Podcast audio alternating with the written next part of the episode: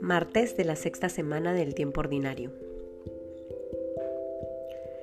Bienvenidos a Palabra Viva, en el nombre del Padre, del Hijo, del Espíritu Santo. Amén.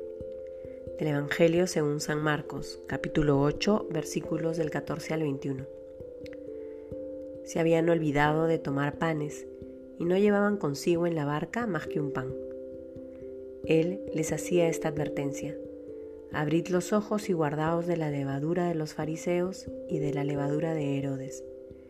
Ellos hablaban entre sí que no tenían panes.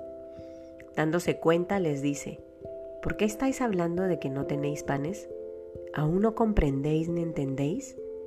¿Es que tenéis la mente embotada? Teniendo ojos no veis y teniendo oídos no oís. ¿No os acordáis de cuando partí los cinco panes para los cinco mil? ¿Cuántos canastos llenos de trozos recogisteis? Doce, le dicen. Y cuando partí los siete entre los cuatro mil, ¿cuántas espuertas llenas de trozos recogisteis? Le dicen siete. Y continuó, ¿aún no entendéis? Palabra del Señor.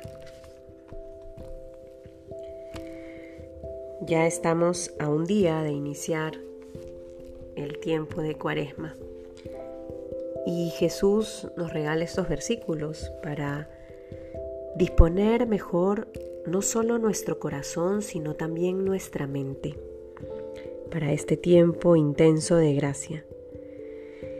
Y le llama la atención a sus apóstoles, quienes al parecer, a pesar de compartir con él el día a día, de ser testigos directos de sus milagros, de sus palabras, de las conversiones que se van realizando, de todas estas personas que se acercan a Jesús, de las curaciones que va realizando el Maestro, aún no logran entender mucho con quién están caminando.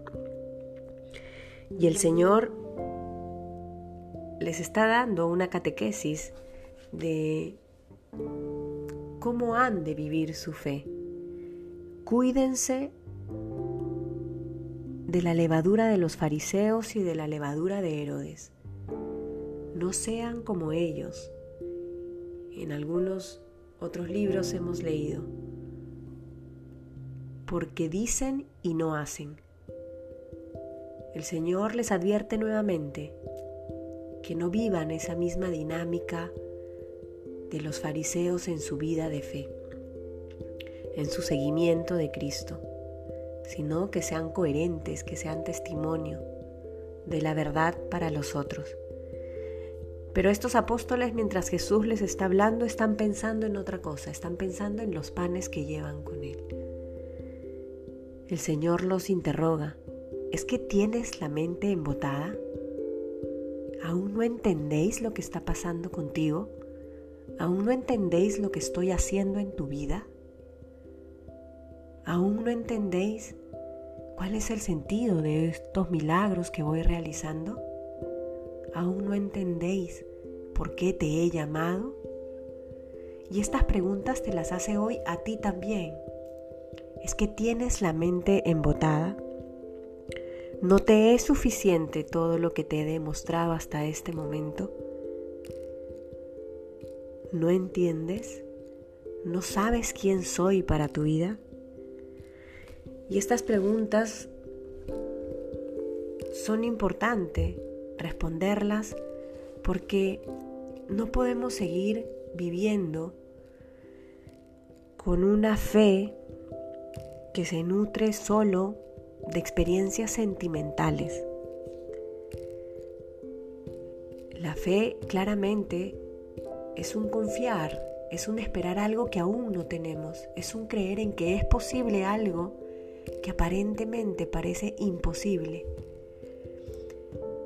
Pero no solo estamos llamados a creer desde el corazón, porque si no caemos en la tentación de creer en Dios cuando todo es bonito, cuando nos sentimos bien. Pero cuando aparecen las pruebas y las dificultades, entonces nuestra fe tambalea.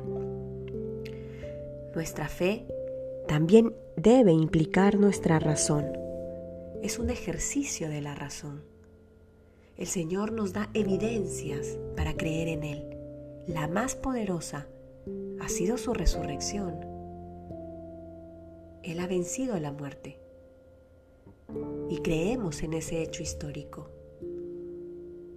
Y eso debe iluminar nuestra razón para poder así fortalecer nuestro corazón. Pidámosle al Señor que nuestra mente no esté embotada, que comprendamos todo aquello que nos va mostrando en este camino.